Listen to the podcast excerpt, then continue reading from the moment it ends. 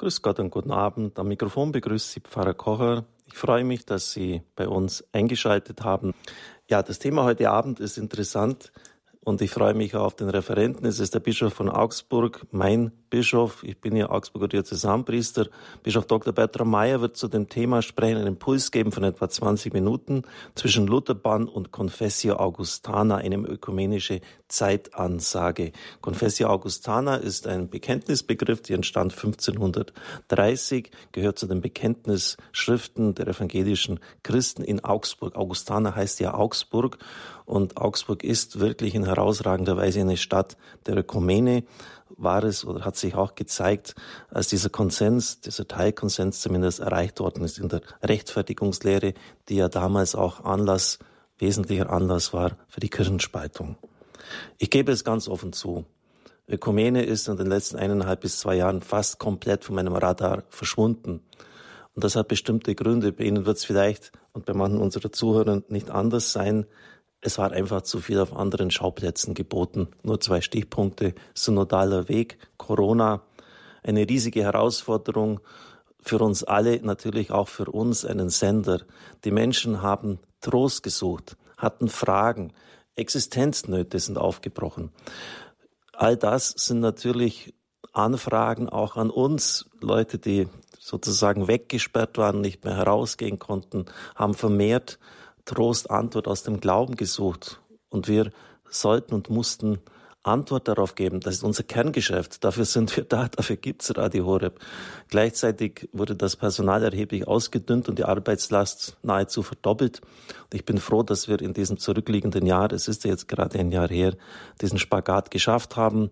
Äh, die Homepage, alles wurde umgestellt. Die eine Seelsorge-Hotline mit zehn Priestern, die täglich zur Verfügung stehen und auch eine Ordensschwester wird installiert. Sie ist bis heute noch aktiv und wird stark frequentiert. Die Heilige Messe am Abend, alles auch auf Video angeboten. Ja, es war wirklich eine enorm herausfordernde Zeit und die Zuhörer haben es uns gedankt mit Rückmeldungen, wie wir sie nie zuvor äh, gehabt hatten. Wir haben nicht nur den Stand erhalten können im letzten Jahr, da schaut man zurück. Wir haben den größten Wachstumsschub eigentlich in der Geschichte des Radios gehabt.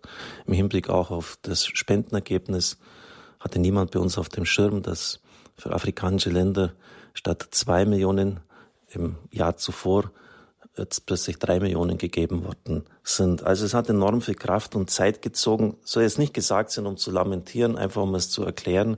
Und dann natürlich die riesige Herausforderung des synodalen Weges.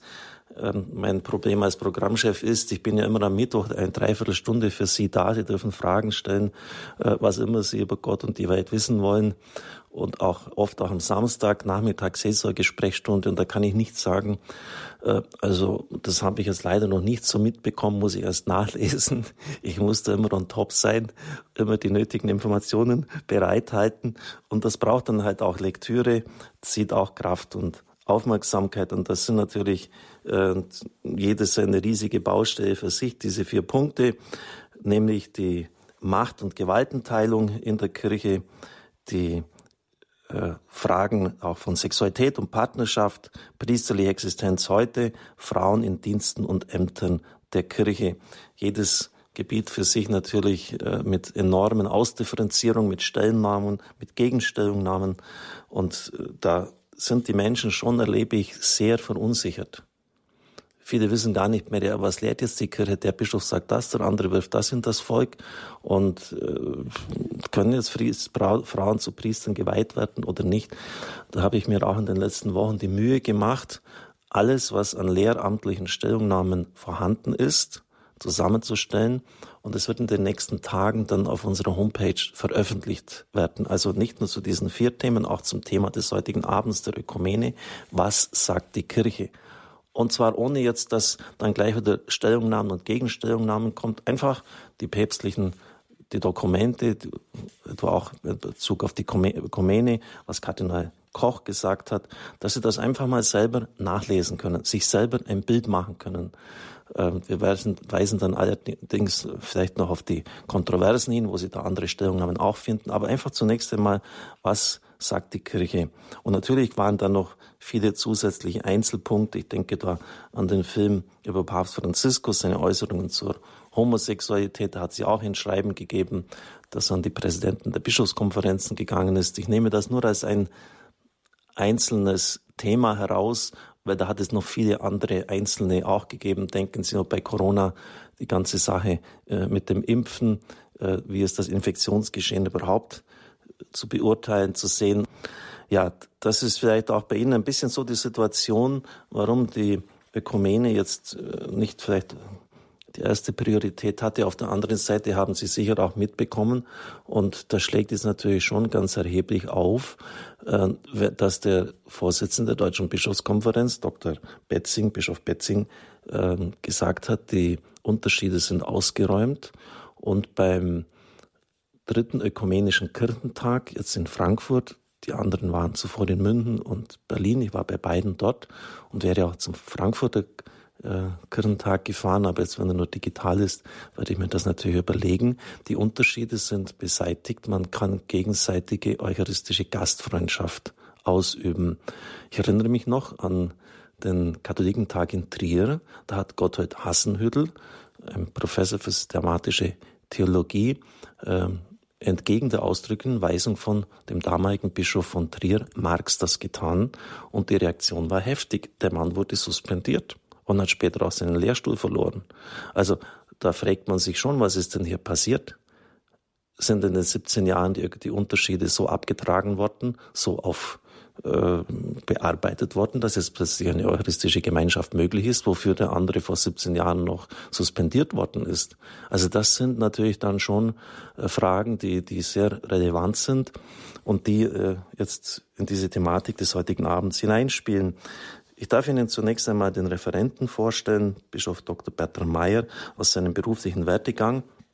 Er ist Jahrgang 1960 und teilweise eine Parallele. Beide haben wir in Augsburg und Rom studiert, wenngleich mit anderen Zeiten und anderen Schwerpunkten an der Gregoriana in Rom.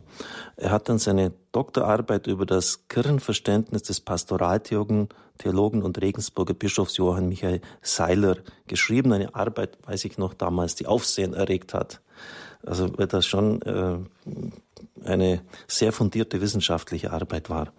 Dann die üblichen Stellen, Kaplan, Stadtpfarrer in Neu-Ulm, Dekan, Regionaldekan, Hochschulseelsorger. Interessant dann auch sechs Jahre, 96 bis 2002, freigestellt für die Tätigkeit am Vatikanischen Staatssekretariat, Leitung der deutschsprachigen Abteilung und zugleich einen Lehrauftrag im Fach Dogmatik und ökumenische Theologie. Da sieht man es wieder, die Ökumene ist einfach etwas, was sich äh, im Leben von Bertram Meyer durchzieht an der Päpstlichen Universität Gregoriana. Dann hochinteressant, dass Bischof Bertram, also zumindest für mich, äh, diesen akademischen Weg aufgegeben hat oder diesen diplomatischen Weg, ähm, weil einfach die seelsorgliche Art in ihm größer war. Er ist dann in die Seelsorge zurückgekehrt, wurde Domkapitular, Vorsitzender der Arbeitsgemeinschaft christlicher Kirchen ACK in Augsburg, später in Bayern und 2014 Ernennung zum Hauptabteilungsleiter 2 in unserer Diözese Seelsorge und Bischofsvikar für Ökumene und interreligiösen Dialog, in der Deutschen Bischofskonferenz ist er zum Mitglied der Ökumenikkommission und der Kommission Weltkirche der Deutschen Bischofskonferenz ernannt worden. Am 23. Juni dann Entsendung durch den Ständigen Rat der Deutschen Bischofskonferenz als bischöflicher Delegierter in die Arbeitsgemeinschaft christlicher Kirchen in Deutschland. Und natürlich das entscheidende Ereignis dann, er wurde zum 1900, 2019 am 8. Juli zum Diözesanadministrator gewählt, zum Bischof ernannt im letzten Jahr. Die Bischofsweihe war am Tag des heiligen Norbert am 6. Juni 2020. Er ist uns jetzt live zugeschaltet. Ich darf ihn begrüßen. Wir sind wir kennen uns, das, das kann man nicht mehr in Jahre ausdrücken, so wird uns gern, muss man schon Jahrzehnten ausdrücken, Bertram. Wir kennen uns vier Jahrzehnte schon. Herzlich willkommen, schön, dass du heute Abend dir Zeit genommen hast. Ja, grüß dich, Richard. Es freut mich sehr, dass wir heute Abend wenigstens telefonisch miteinander verbunden sind und ich darf, bevor wir anfangen, auch noch über einen weiteren äh, ja, Verbindungsmann sprechen. Ich war heute in Gestratz mhm. äh, und habe dort äh, die Kirche wieder eröffnet. Die ist vor genau einem Jahr geschlossen worden und heute am Jahrtag ist sie wieder geöffnet worden durch äh, die, eine Renovierungsarbeit, wunderschönes Gotteshaus und ich kenne auch oder kannte gut äh, die Zwillingsbrüder Erich und Ulrich Fink, die ja auch unsere Altersklasse sind als mhm. Priester. Äh, Erich ist praktisch ja weiterhin in Russland tätig und sein Bruder Ulrich, den kenne ich auch, der ist ja vor neun Jahren äh, oder acht, na, 18 Jahren, 18, 18 Jahren, Jahren mhm. 2003 äh, durch einen Bergunfall tragisch ums Leben gekommen. Und ich habe heute auch der Gemeinde gesagt vor dem Segen, Kirche ist nicht nur Communio Sanctorum am Altar, sondern wir greifen auch auf die Verstorbenen aus und sind dann auch zum Grab von Ulrich gegangen, weil er ja im Priestergrab in seiner Heimat Gestratz beerdigt worden ist. Einfach da noch einmal Verbindung auch zu diesen Zwillingsbrüdern, die wir ja beide vom Seminar her auch noch kennen. Genau. Bertram, du bist jetzt neun Monate im Amt. Bist du schon angekommen? In jedem Fall bin ich angekommen, äh, weil ich ja gar nicht groß mich in Bewegung setzen musste. Ich kannte die Diözese, ich bin wohnen geblieben in dem Haus äh, in der Nähe des Domes, in dem ich schon als Domkapitular und Domdekan war. Und dadurch, dass das Bischofshaus im Moment nicht ertüchtigt ist, das klassische Bischofshaus bin ich in einem kleinen Haus nebendran am Dom, äh, das jetzt einfach so ein bisschen für meine Amtshandlungen und Büros umgestaltet worden ist. Vor diesem Hintergrund geografisch war es gar kein Problem und innerlich bin ich angekommen, wobei ich so sagen muss, manches geht mir jetzt ein bisschen im Schneckentempo durch Corona bedingt, kleine Formate, alles langsam und der große Digitalfreund bin ich nicht, vor allem wenn Entscheidungen auch abzuwägen und zu treffen sind, das muss man live präsentisch machen. Aber sonst im Dienst bin ich voll drin und äh, mir macht es viel, viel Freude, wenn es auch nicht immer ein Spaziergang ist, aber wir sind in der Fastenzeit, es gibt auch Kreuzwegstationen, aber die gehe ich an, weil ich auch den Rückenwind des Herrn, des Heiligen Geistes hinter mir spüre. Also der Termindruck ist ja schon irre. Ich bekomme das immer wieder bei den Bischöfen mit. Nur einen kleinen Auszug. Ich wollte mit Bischof Bertram am Dienstag das Ganze vorbesprechen. Ähm, eine Stunde Verspätung, weil sich die vorherige Besprechung verzögert hat dann war ein anderer in der Telefonleitung oder jemand anderer. Äh, es war dann kurz vor eins äh, und das Essen sollte dann um eins sein und um halb zwei war schon der nächste Termin. Also irre einfach. Bertram, genau. wie, wie hältst du das aus? Ich glaube einfach, es ist eine gute Disziplin notwendig, aber auch, dass es nicht nur mh, hm, sozusagen eine Rolltreppensituation ist, sondern dass ich immer wieder versuche, Richard, auch mit Gott den Weg zu gehen. Und umgekehrt weiß ich aber auch, wenn ich an heute denke, kann ich auch einmal eine einstündige Siesta machen und normalerweise ist äh, nach Mittagessen so eine halbe Stunde zum Niederlegen gut. Und die Abende sind nicht so gefüllt wie in der Zeit, als ich in Rom war oder als ich als Pfarrer tätig war. Äh, da kann ich dann auch viel machen, überlegen, denken, beten. Also, so dass eigentlich meine Seelenbalance ganz gut in Schuss ist, trotz allem. Schön. Bertram, dein Eros, deine Liebe, deine Hinwendung zur Ökumene, ist das wesentlich darin begründet, dass dein Vater, der mittlerweile schon verstorben ist, evangelischer Christ war. Ist es da entstanden? Ja, es ist so, der Papa ist jetzt schon 30 Jahre tot. Im Übrigen äh, einen Monat bevor meine Schlussprüfung zur Doktorarbeit war in Rom. Er hatte sich schon mit der Mama und meiner Schwester angemeldet, in die ewige Stadt zu reisen und er ist dann äh, praktisch durch einen äh, Herzinfarkt ähm, verstorben, als er mit der Mama auf Kur war. Und das Interessante ist, dass durchaus Johann Michael Seiler, du hast es erwähnt, auch für seine Zeit, da gab es noch keine Ökumene, aber viele Verbindungen hatte auch zu evangelischen Christen und dass er dann da gestorben ist. Und ich kann so sagen, Hm, ich glaube, ich habe Ökumene später mal reflektiert und gern studiert, eben in Dogmatik und in Fundamentaltheologie, da gehört es ja hin. Aber äh, meine Schwester und ich, wir haben in der eigenen Familie Ökumene erlebt. Und zwar eine Ökumene, die einerseits von Hochachtung füreinander geprägt war. Also gerade zwischen Vater und Mutter haben wir das erlebt, die eben konfessionsverschieden waren, aber gleichzeitig auch keine Verwischung, geschweige denn Vermischung im Elternhaus. Wir sind in unsere eigenen Kirchen gegangen, wir Kinder mit der Mama in die katholische, der Papa in die evangelische. Und es gab auch für den Vater keinen Sonntag, er war auch Lektor, Vertrauensmann im Kirchenvorstand, ohne Kirchgang. Also ich glaube, Ökumene gelingt dann gut, wenn die äh, konfessionellen Unterschiede nicht eingeebnet werden, sondern eher im Sinne von Wettsteinen gesehen wird. Ich hatte einen Professor in Augsburg, der immer gesagt hat, Diamanten müssen geschliffen werden. Und so sehe ich das auch in der Ökumene. Sich aneinander reiben, um dann auch den Glanz der Wahrheit, Splendor Veritatis, wie es in einer Enzyklika von Johannes Paul II.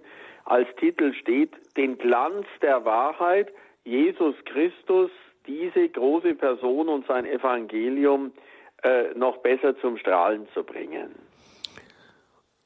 Dein bischöfliches Motto lautet Stimme des Wortes, Schale der Gnade.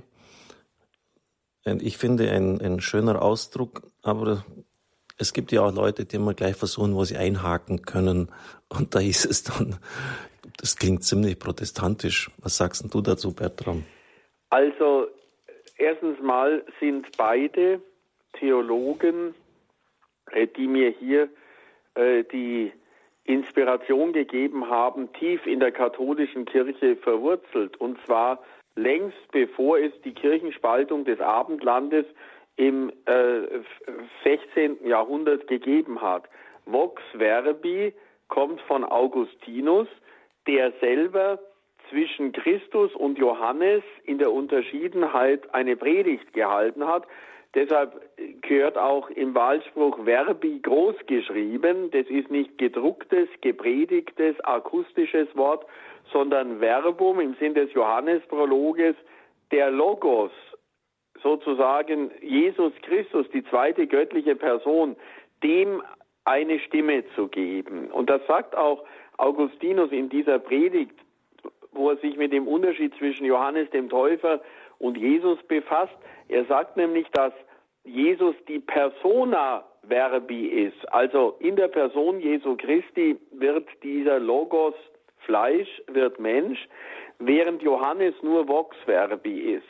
Also er gibt diesem Verbum, diesem Logos seine Stimme. Das, glaube ich, ist für einen Bischof wichtig, weil gerade das Zweite Vatikanische Konzil im Bischof äh, sozusagen auch neben dem sakramentalen Dienst und dem Hirtenamt vor allem auch die Verkündigung des Evangeliums sieht, aber nicht im Sinn einer Betriebsphilosophie der katholischen Kirche, sondern im Sinne der Bezeugung Jesu Christi als Person. Und das Zweite, was Grazie, das stammt von Bernhard von Clairvaux, auch der in jedem Falle je, über jeden Verdacht erhaben, ein vorgezogener Luther oder Calvin oder Zwingli gewesen zu sein, sondern Bernhard von Clairvaux sagt immer wieder, lass dich füllen wie eine Schale.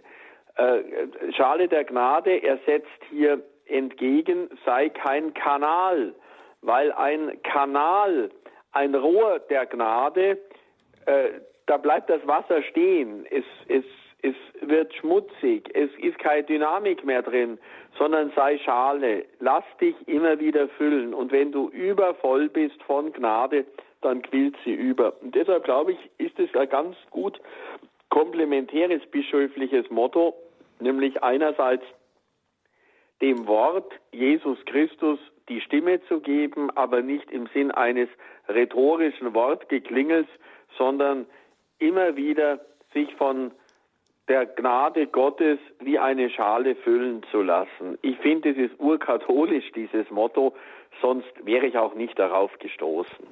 Das Thema des heutigen Abends zwischen, Abends zwischen Lutherbahn und Confessio Augustana, eine ökumenische Zeitansage mit Bischof Dr. Bertram Meyer. Sie haben die Möglichkeit, sich dann auch nach seinem Impuls einzubringen. Wenn Sie wollen, können Sie jetzt schon die Hörernummer sich notieren. 089 517 008 008. Der Bischof hat ausdrücklich gesagt, es gibt keine Tabus. Sie können alles fragen, äh, was Ihnen auf dem Herzen liegt.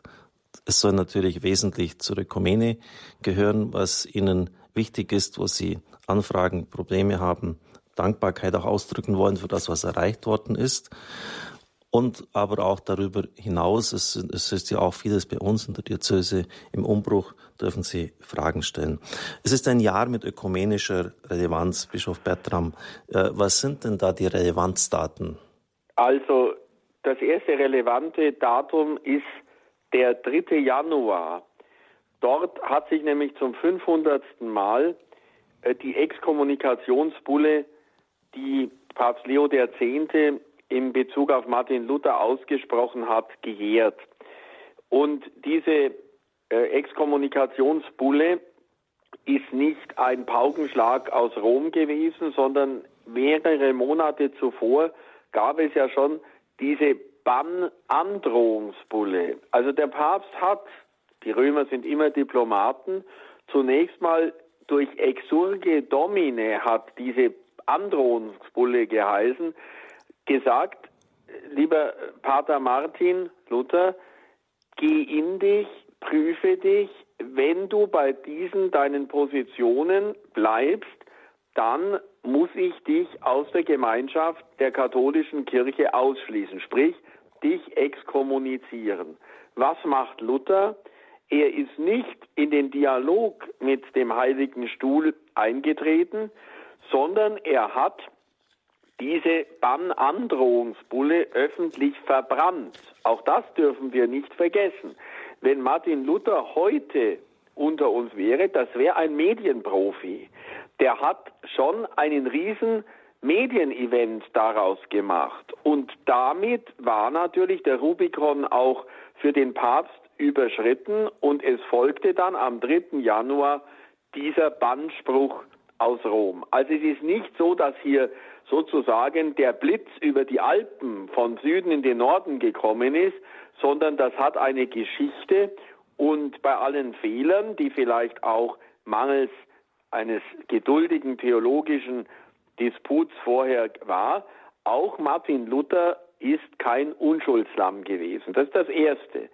Das zweite Datum ist der 18. April, Reichstag zu Worms. Die Lage hat sich ja immer wieder zugespitzt im selben Jahr. Auch da haben wir einen 500. Gedenktag. Worms feiert das groß. Warum?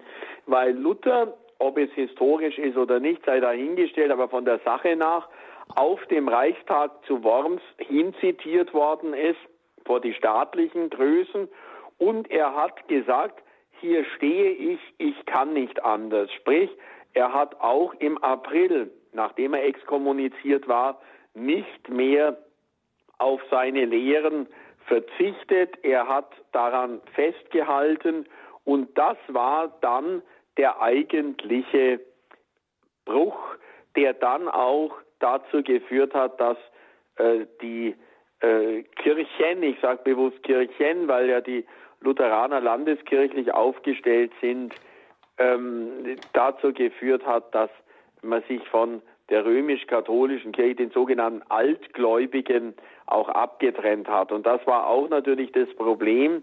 Martin Luther hat sich dann nicht den kirchlichen Oberen untergeordnet, sondern er hat sich den staatlichen Oberen, vor allem Landesherren, zur Verfügung gestellt. Er hat am Anfang gedacht, es schafft ihm und seinen Anhängern größere Freiheit. Am Ende ist das Gegenteil der Fall und ich will nicht jetzt einen Anachronismus machen auf heute, aber diese enge Symbiose, die Kooperation zwischen Staat und Kirche, Thron und Altar, das ist in der evangelischen Kirche oder in den Landeskirchen mitunter stärker ausgeprägt als bei uns. Da sind wir, denke ich, oft unabhängiger. Und dann kommt aber nochmal ein Datum hinzu, das ist dann schon ein Ausblick. Am 25. Juni äh, ist der Tag, als die Confessio Augustana, Richard, du hast es schon erwähnt, das Augsburger Bekenntnis in Augsburg öffentlich verkündet worden ist, proklamiert, wie man sagt, nämlich auf dem Augsburger Reichstag in Präsenz von Kaiser Karl V. Und dies sollte ein letzter Versuch sein, die Einheit zu wahren. Es war vor allem ein großer Intellektueller, ein Humanist, nämlich Philipp Melanchthon, der diesen Text maßgeblich vorbereitet hat. Martin Luther durfte, weil er eben in Reichsacht stand, an diesem Reichstag nicht teilnehmen. Er musste von der Feste Coburg aus das Ganze aus der Ferne beobachten und er hat zu Philipp Melanchthon zur Confessio Augustana gesagt, du leise Treter, so leise hätte ich nicht treten können. Fest steht, wenn man zurückblickt, auch dieser Vermittlungsversuch der Confessio Augustana ist gescheitert. Aber diese Confessio Augustana ist bis heute wenigstens offiziell die Grundbekenntnisschrift der evangelisch-lutherischen Landeskirchen. Ich war anlässlich des 100. Geburtstages im Herbst vergangenen Jahres in Krakau und habe an der großen äh, Straße, der Königsstraße, auch die evangelische Kirche besucht. Und dort in Krakau, wie in anderen äh, Ländern, äh, im ostmitteleuropäischen Raum heißen die Lutheraner die Augsburger wegen des Augsburger Bekenntnisses. Und da ist schon der Ausblick, nämlich 1530 war der Reichstag mit der Confessio Augustana. Wir gehen also auch auf den 500. Gedenktag der Confessio Augustana hin, der dann im Jahr 2030 in Augsburg wahrscheinlich groß äh, gefeiert wird. Und da freue ich mich drauf und vielleicht können wir ja in neun Jahren nicht die Einheit wieder feiern, aber doch ähnlich wie mit der Rechtfertigungserklärung manches einholen und manches uns vergewissern, was wir gemeinsam haben. Schade ist nur, dass selbst die Lutheraner mitunter die Confessio Augustana zu wenig wertschätzen, ja sogar manche sie wohl vergessen haben und äh, das ist sehr, sehr schade. Noch ein letztes, ganz aktuelles. Eigentlich war geplant am 25. Juni in Rom, also kurz vor Peter und Paul, gerade an dem Tag der Proklamierung der Confessio Augustana einen Versöhnungsgottesdienst zu halten zwischen äh, dem äh, Einheitsrat des Vatikans, Kardinal Koch, und einer Delegation des Lutherischen Weltbundes. Ob das stattfinden kann, ist jetzt noch in den Sternen, wenn dann nur im kleinen Format, Corona-bedingt, weil keine großen Gruppenreisen so möglich sind. Aber auch das ist, so wenn man die vatikanische Dramaturgie etwas kennt, kein Zufall, dass dieser Versöhnungsgottesdienst just am Tag der Confessio Augustana stattfinden sollte. Das heißt nicht, dass wir uns gleich zusammenschließen, aber dass doch eine Art Startrampe geschaffen werden soll, um nicht nur immer jetzt diese 500. Gedenktage der Spaltung, die in den nächsten Jahren auch aufschlagen werden, zu feiern, sondern nach vorne zu blicken auf die Confessio Augustana. Und da bin ich gespannt, was da im Ganzen die nächsten Jahre noch alles auf uns wartet. Und ich hoffe, dass Augsburg da auch als Stadt, als Diözese eine gute Rolle spielen kann. Du hast einige Punkte genannt. 3.1.1521, 500 Jahre Bannbulle Decet Romanum Pontificem, die herausgekommen ist. Und Luther hat sich da auch entsprechend, wie du gesagt hast, als Medienprofi dargestellt. Der Papst sei der Antichrist der geheimen Offenbarung. Also da ging es richtig dann äh, zur Sache. Er ist richtig auch in den Kampfmodus dann hineingegangen. In diese Auflistung zum Wormser Reichstag und dann auch jetzt am 25. Juni dieser vorgesehene Versöhnungsgottesdienst reiht sich jetzt noch ein anderer aktueller Termin ein, der dritte ökumenische Kirchentag. Ich habe ihn eingangs schon erwähnt, vom 13. bis 16. Mai, reziproke Gastfreundschaft. Das heißt, dass die Katholiken und die Evangelischen miteinander an dem einen Abendmahl, an der einen Eucharistiefeier teilnehmen können. Das hat der ökumenische Arbeitskreis so festgestellt. Es hat dann eine sehr deutliche Reaktion von Rom, vom äh, Präfekt der Glaubenskongregation im September des letzten Jahres gegeben. Also da ist richtig Dampf im Kessel. Und da bitte ich dich, Bertram, jetzt dann gleich anschließend ein paar Worte dazu zu sagen. Wer ist dieser ökumenische Arbeitskreis? Ist das eine offizielle Einrichtung der Deutschen Bischofskonferenz? Auf jeden Fall, wenn man jetzt das ein bisschen so verfolgt, und ich habe mich natürlich jetzt kundig gemacht, um auf die Sendung gut vorbereitet zu sein, stellt man fest, dass die Anfragen und Forderungen drängender werden. Die Sprache wird sehr aggressiv. Also jetzt auch zum Beispiel von Professor Volker Lepin, der gehört diesem ökumenischen Arbeitskreis seitens der evangelischen Kirche an, spricht da ziemlich verächtlich von äh, einem Büro aus Rom, wo da eine Stellung gekommen ist. Also er meint damit äh, den Kardinal Koch, er ist ja verantwortlich für den Rat der Einheit der Christen. Das wird dann so, äh, so salopp irgendwie so, also einer, der im Büro da sich so Sachen ausdenkt, aber mit der Wirklichkeit nicht mehr in Verbindung steht, dargestellt. Zumindest auf mich kam diese Anmutung so herüber. Ich habe das unangemessen und nicht theologisch empfunden. Entschuldigen Sie, wenn ich das so persönlich einbringe, aber äh, das meine ich jetzt eben als Belegbeispiel, dass die Sprache schon härter, aggressiver wird. Es wird auch in meinen Kommentaren ein Ende der Symbolpolitik gefordert und der großen Gesten schafft endlich Fakten. Also sprich, macht jetzt endlich mal die Einheit Rom so seine sture Position aufgeben. Ähm, einer hatte mal schon vor zwei Jahren das Motto geprägt, es geht nicht mehr darum, den Aufbruch zu wagen, sondern den Wagen aufzubrechen. Also, Schönes Wortspiel. Ja. Also Bertram, jetzt brech mal den Wagen auf. Was, wie steht's denn damit? Oder wie steht's denn mit dem Aufbruch? Wo sind wir denn? Ja, das ja, Thema des heutigen Abends. Bitte. Ich denke, wenn ich auf die Frage antworten darf, also äh, und ich glaube, dass auch manche Hörerinnen und Hörer da vielleicht jetzt auch Interesse haben, da ein bisschen noch mehr Detailinformationen zu haben. Deshalb würde ich das jetzt ein bisschen ausführlicher Bitte. darstellen und dann kommen wir ja ins Gespräch. Also ich denke, man muss hier verschiedenste Schienen anschauen. Wir haben mindestens drei Schienen. Die erste Schiene ist dieser sogenannte ÖAK. Das ist ein ökumenischer Arbeitskreis, der sehr neutral klingt. Doch dieser ökumenische Arbeitskreis hat eine lange Tradition und zwar mit Ökumenikern, kann man sagen, der ersten Stunde. Denn ursprünglich hieß der ÖAK Jäger-Stählin-Kreis. Wer ist damit gemeint? Der Kardinal Jäger von Paderborn, der auch das Ökumenische Institut, so ähnlich wie es in Trier das Liturgische Institut gibt, gibt es das Johann Adam Möhler Institut, das Ökumene Institut in Paderborn. Auf katholischer Seite Jäger und auf evangelischer Seite Bischof Stählin. Die beiden haben immer wieder sich zusammengetan mit ihren Spezialisten, um theologisch ökumenische Themenfelder zu beackern, also mit wirklich großer theologischer Kompetenz. Es war dann so, dass diese Gründergeneration natürlich in die Jahre gekommen ist, längst verstorben sind und aus dem Jäger-Stählin-Kreis, ich finde es auch schade, dass der Name aufgegeben worden ist, ist dieser ÖAK geworden.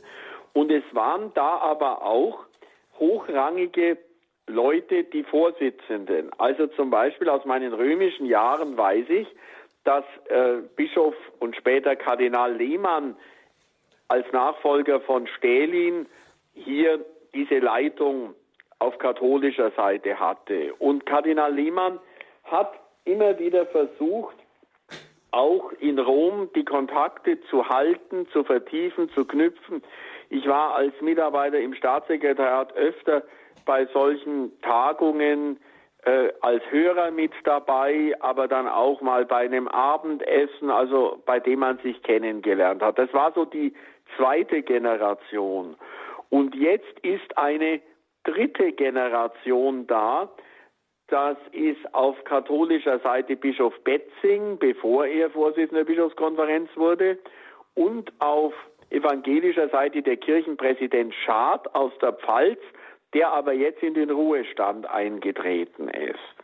Langer Rede, kurzer Sinn. Dieser ÖAK ist kein offizieller Arbeitskreis im Sinne von doktrinellen Verbindlichkeiten. Der ÖAK ist auch kein Gremium der Deutschen Bischofskonferenz, sondern, so würde ich es nennen, ist eine Art ökumenisches Laboratorium.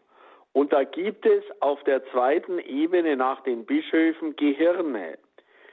Und das Gehirn auf katholischer Seite ist Frau Professorin Dorothea Sattler und auf evangelischer Seite das Gehirn ist Professor Lepin, den du vorher, Richard, genannt hast.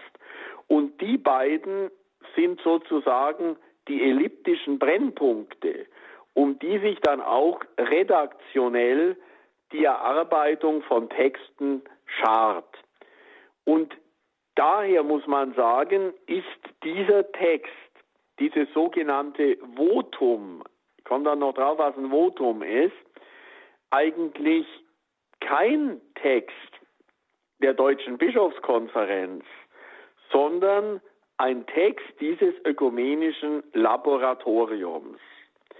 Und dieser Text des ökumenischen Laboratoriums schließt mit dem Votum, dass die Zeit gekommen ist, nämlich reziprok eucharistische Gastfreundschaft zu gewähren auf Augenhöhe. So wie wir es erleben bei evangelischen Abendmahlsgottesdiensten, dass der evangelische Partner sagt, der Tisch ist bereitet, kommt alle herbei, sollten wir das auch machen als Katholiken. Das geht natürlich nicht. Ich komme dann drauf zu sprechen danach. Das ist die Schiene des ÖAK, Ökumenisches Laboratorium.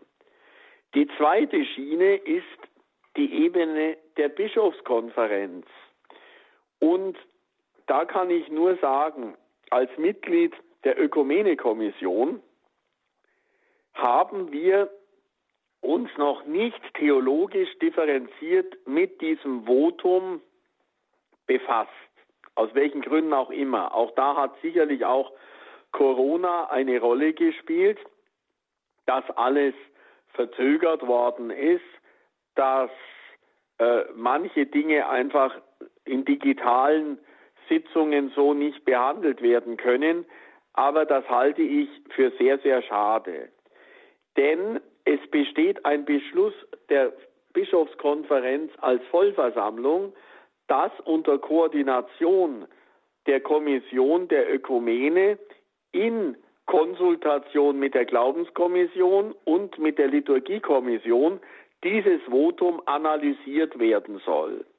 Das ist noch nicht geschehen. Ich kann also auch hier, auch öffentlich im Radio sagen, die Deutsche Bischofskonferenz hat über dieses Votum nicht beraten, zumindest nicht differenziert, vertieft, weil die drei Kommissionen noch nicht ihr endgültiges Urteil gesprochen haben.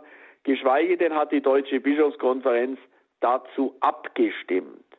Und es ist schon die Frage, kann oder soll sich eine Bischofskonferenz das Votum eines ökumenischen Laboratoriums im Sinne einer Fachkommission, ja im Sinne von ökumenischen Lobbyisten zu eigen machen. Ich bin dafür nicht. Und da bin ich beim dritten Punkt, nämlich, dass dieses Votum jetzt so gepusht wird, hat mit dem 15. 16. Mai zu tun, dem Schlusswochenende des geplanten ökumenischen Kirchentages. Hier geht es immer darum, dass auch mitunter die Forderung erhoben wird, in der Ökumene müssen wir jetzt endlich liefern. Und das ist das, was du mit dem Wortspiel gebracht hast. Äh, nämlich nicht mehr nur den Aufbruch wagen, sondern den Wagen aufbrechen. Und mit Wagen ist wohl eine erstarrte, vor allem römisch-katholische Bollwerkskirche gemeint. Es ist sehr schade, dass dieser Druck aufgebaut wird. Und äh, was ich einfach noch sagen kann, wenn die Deutsche Bischofskonferenz sich einen solchen Text zu eigen machen würde, was sie aber nicht getan hat, dann muss sie, gerade weil es sich um dogmatische Fragen geht, also die die authentische römisch-katholische Lehre betreffen, sich auch mit Rom rückbinden. Und es ist so, dass es zwei Briefe gibt von hochrangigen Kurienkardinälen. Zunächst mal ein Schreiben des Präfekten der Glaubenskongregation, Kardinal Ladaria, ein Spanier, übrigens auch Jesuit. Er war junger Professor, als ich in Rom studiert hatte. Wir kennen uns persönlich. Ich habe ihn bei meinem Rombesuch im September auch besuchen dürfen. Hat sich riesig gefreut, auch über meine Ernennung zum Bischof. Und neben dem Präfekten der Glaubenskongregation hat sich Kardinal Kurt Koch, der Präsident des päpstlichen Rates für die Einheit, zur Förderung der Einheit der Christen, wir würden sagen der Ökumeneminister, geäußert. In einem offenen Brief vor allem auch an Professor Lepin, weil er ja auch einer der federführenden Autoren dieses Votums ist. Und was mich schon schmerzt, ist, dass diese beiden Briefe hochrangiger Kurienvertreter des Vatikans zu wenig in die Waagschale geworfen werden. Dass man sagt, das sind halt Meinungsäußerungen von Kardinälen, aber wir bilden uns unser eigenes Gewissensurteil. Ich kann einfach sagen, es gibt keine deutsche Ökumene. Wir sind eingebunden in die Weltkirche und auch im Sinne der evangelischen Kirchen im Plural kann ich das auch nicht nur auf Deutschland oder die deutschsprachigen Landeskirchen reduzieren, sondern muss auch hier global denken. Es kann keinen deutschen Weg geben. So nach dem Motto, am deutschen Wesen wird die Welt genesen, abgewandt, am deutschen Wesen soll die Ökumene, soll die Kirche genesen. Das ist meines Erachtens nicht der richtige Weg. Noch inhaltlich, die drei Schienen habe ich jetzt entfaltet, inhaltlich viertens, zwei Sachen dazu. Die Faustregel für den Hinzutritt zur Eucharistie ist immer, dass ich dort zur Kommunion gehe, wo ich auch kirchlich dazugehöre theologisch gesagt, die ekklesiale und die sakramentale Gemeinschaft laufen im Gleichschritt. Und diese Faustregel sollten wir uns immer wieder als Basis für unsere Praxis und für unsere Entscheidung nehmen. Zu dieser Faustregel tritt, auch das sagt schon das Zweite Vatikanische Konzil, Unitatis Redintegratio, es sagt das ökumenische Direktorium, das im Nachgang dazu erschienen ist. Und es sagt die Magna Carta der Ökumene, die Enzyklika ut unum sind von Johannes Paul II. Mitte der 90er Jahre, dass zu dieser Faustregel, zu diesem Grundprinzip auch eine Ausnahme treten kann, nämlich die tiefe geistliche Not oder das tiefe spirituelle Bedürfnis. Es kommt jetzt darauf an, wie ich Need oder Bisogno übersetze. Mehr subjektiv, dann ist es Bedürfnis, mehr objektiv ist es die Not. Und dann kann ich das prüfen mit mir selbst, mit einem Seelsorger und kann auch in einer anderen Kirche hinzutreten. Aber das muss Ausnahme bleiben. Ich habe die Angst bei der reziproken Einladung, dass wir sozusagen aus dem Gewissen ein Lehramt machen. Nach dem Motto, es gibt das Magisterium, das Lehramt des Gewissens. Und das kann es nicht sein, denn es muss umgekehrt sein. Das einzelne Gewissen muss sich formen und prüfen lassen durch die Doktrin der Kirche präsentiert vom Lehramt der Kirche. Also das Gewissen ist die Stimme Gottes, ganz klar. Ich will nicht das Gewissen amputieren, aber das Gewissen braucht Bildung und Formung. Und das ist die Aufgabe der kirchlichen Lehrer, angefangen vom Pfarrer, von den Seelsorgern, über die Bischöfe bis hin zum Papst. Das ist das Erste. Und das Zweite Inhaltliche, was ich hinzufügen muss, und darauf hat ja auch Kardinal Koch in seinem offenen Brief an Professor Lepin mehrfach hingewiesen. Wir gehen hier in diesem Votum von einem Zustand der evangelischen Kirchen aus, der ideal ist. Die Wirklichkeit sieht anders aus. Nur mal festgemacht an zwei Punkten. Es gibt in Deutschland Landeskirchen, für die die Teilnahme am Abendmahl nicht mehr an den Empfang der Taufe gebunden ist. Also es kann jeder kommen, der hinzutreten möchte. Und das geht nicht. Die Eucharistie, das Abendmahlrecht verstanden, ist kein Gastmahl der Sünder von irgendwoher. Am Schluss habe ich Ungetaufte oder gar Muslime mit dabei, sondern die Taufe ist die Basis, auf der ich überhaupt Eucharistie und Abendmahl denken kann. Und diese Basis ist bei etlichen Landeskirchen bereits aufgelöst. Das moniert Kardinal Koch zu Recht. Und der zweite Punkt ist, wer darf die Eucharistie bzw. das Abendmahl feiern oder das Sakrament spenden oder wie es die Lutheraner oft sagen, administrieren, also Verwaltung des Sakramentes, wobei mir dieses Wort Administratio Sacramenti gar nicht so gut gefällt. Aber lassen wir es mal so. Und auch dort haben wir eine Aufweichung. Bei uns ist es ganz klar, dass der Vorsitz in der Eucharistie an den geweihten Priester oder Bischof gebunden ist. Bei etlichen evangelischen Landeskirchen ist dies nicht der Fall. Es ist nicht garantiert, dass ein wenigstens ordinierter Pfarrer das Abendmahl feiert und ihm vorsteht. Also, dass eigentlich jeder und jede Abendmahlsvorsitz führen kann. Und das war ein kleiner Seitenwink, auch unser Problem in der, im ersten Lockdown bei der Corona-Krise. Und ich hoffe, dass sich das nicht auch bei uns verfestigt. Ich habe nichts gegen die Hauskirche. Im Gegenteil, ich habe immer wieder ermutigt, betet miteinander, singt miteinander in den Familien, in euren Wohnungen.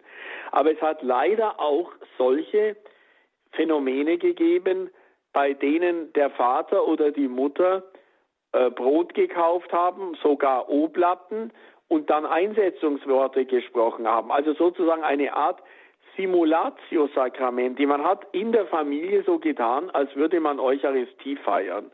Das geht so nicht. Und da glaube ich, muss auch die äh, evangelische, ähm, die evangelische Liturgie und die evangelische Theologie noch an sich arbeiten, nämlich einerseits an der Grundbedingung der Zulassung zum Abendmahl, das muss die Taufe sein, und dass ein Ordinierter dem Abendmahl vorsteht. Wenn dies nicht der Fall ist, ist das ein weiterer Rückschlag, um zu einer positiven Rezeption dieses Votums des ÖAK zu kommen. Ich glaube, dass ich das jetzt mal für den Abend relativ differenziert wenigstens versucht habe, Ihnen vorzustellen, liebe Hörerinnen und Hörer. Ich kann nur eines sagen, wie ich es in unserer Diözese Augsburg halten möchte, nämlich ich habe vor, äh, Ende April, also nach Ostern, nochmal mich in einem Schreiben an alle Priester zu wenden, nämlich, dass ich dieses Grundprinzip ekklesiale und sakramentale Gemeinschaft gehen im Gleichschritt nochmal darstelle, dass ich aber dann auch schreibe, so wie es ja auch im ökumenischen Kirchentagsprogramm angekündigt ist, an diesem Vorabend, zum Sonntag, 15. Mai, sollen ja konfessionelle Gottesdienste stattfinden, dass ich nochmal deutlich mache, versucht, die ökumenisch sensibel zu gestalten. Man kann ja zum Beispiel ein Grußwort des evangelischen Partner, Partners anbieten bei der Messe. Man kann auch jemanden einbinden in Fürbitten. Einfach diese Dinge groß machen. Man kann in der Liedauswahl, es ist Osterzeit, auch ein bisschen schauen bei der katholischen Messe, halt Lieder mit Ö zu nehmen, bei denen ich sagen kann, wenn wir jetzt evangelische Gäste haben, die dabei sind und die Messe mitfeiern, äh, dass sie auch mitsingen und mitbeten können. Ich hoffe natürlich, dass bis dahin wieder Gemeindegesang im kleinen Umfang ermöglicht sein wird. Diese Zeichen möchte ich setzen, aber nochmal ganz klar machen, dass äh, das nicht geht, eine reziproke äh, Gastfreundschaft äh, auszuüben. Und ich plädiere wirklich auch an die Geduld und die Vernunft, vor allem unserer Seelsorger, unserer Priester, der leitenden Pfarrer, dass sie diesen Weg mitgehen und nicht medial wirksam irgendeine Interkommunion und reziproke Gastfreundschaft an diesem 15. Mai-Abend dezentral aussprechen. Ja, herzlichen Dank. Das war Bischof Dr. Bertram Mayer aus Augsburg. Mitglied der Ökumenekommission der Deutschen Bischofskonferenz mit seiner klaren Stellungnahme zum ökumenischen Arbeitskreis evangelischer und katholischer Theologen, die ja dieses Votum abgegeben haben und das in die Öffentlichkeit gegangen ist, medial entsprechend gepusht worden ist und zu entsprechenden Stellungnahmen geführt hat. Es ist wirklich wichtig, das sich vor Augen zu führen. Wie soll denn dann eine Ökumene, eine Gemeinsamkeit geben, wenn alle grundsätzlichste äh, Punkte nicht geklärt sind? Ich darf jetzt hier wirklich wörtlich zitieren aus der offiziellen Homepage der Evangelischen Kirche in Hessen-Nassau. Zitat. In den Gemeinden der Evangelischen Kirche Hessen-Nassau sind alle, die am Gottesdienst teilnehmen, zur Teilnahme am Abendmahl eingeladen. Auch wer nicht getauft ist oder zu einer anderen christlichen Konfession gehört und das Abendmahl empfangen will, ist willkommen. Das geht einfach nicht. Das ging 2000 Jahre nicht. Wer nicht getauft ist, die Taufe ist Januar Salutis, Pforte des Heils. Die Taufe ist das, das Eintritts, das Gnadengeschehen schlechthin. Wir werden Söhne, Töchter Gottes.